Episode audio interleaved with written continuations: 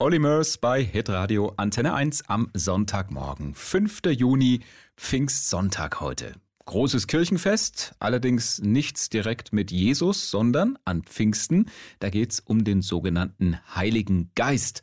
Ja, hört sich bisschen gespenstisch an, ist aber halb so schlimm, sagt Pfarrerin Elisabeth Nitschke von der Evangelischen Kirche. Wenn Kinder den Heiligen Geist malen, dann sieht er eigentlich auch meistens aus wie das kleine Gespenst. Aber wir sprechen ja von Teamgeist, von Mannschaftsgeist, von einem guten Geist, der im Hause herrscht. Und da würde ich den Heiligen Geist eigentlich problemlos einreihen. Der ist eben etwas, was Menschen bewegt, motiviert, was sie sozusagen innerlich berührt. Eine göttliche Kraft mit besonderer Wirkung. Die Jünger, die Freunde von Jesus, haben damals in der biblischen Pfingstgeschichte mutig von ihrem Glauben weitererzählt und andere Menschen motiviert, auch zu glauben.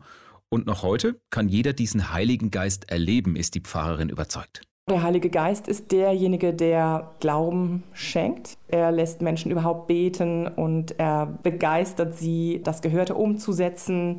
Er schenkt Freude, Verzeihung, die Kraft zu einem guten Wort oder zu einer guten Tat, dass jemand helfen möchte, oder wenn sich jemand überwindet und sich entschuldigt beispielsweise für etwas, was nicht in Ordnung war, da würde ich auch sagen, das ist so eine typische Wirkung, ja, wo Menschen zu etwas Gutem inspiriert werden. Pfingsten soll im wahrsten Sinne des Wortes begeistern und Geist für die Menschheit hat schließlich noch nie geschadet. Also ich denke, dass wir nichts heute nötiger haben als diesen Heiligen Geist. Wenn mein Mann und ich über irgendwelche lustigen Ereignisse sprechen, wo jemand eine tolle Idee hatte oder in einem Moment das unerwartet Richtige getan hat, dann sagen wir mal auch, hey, da hat den ja wohl der Heilige Geist geküsst.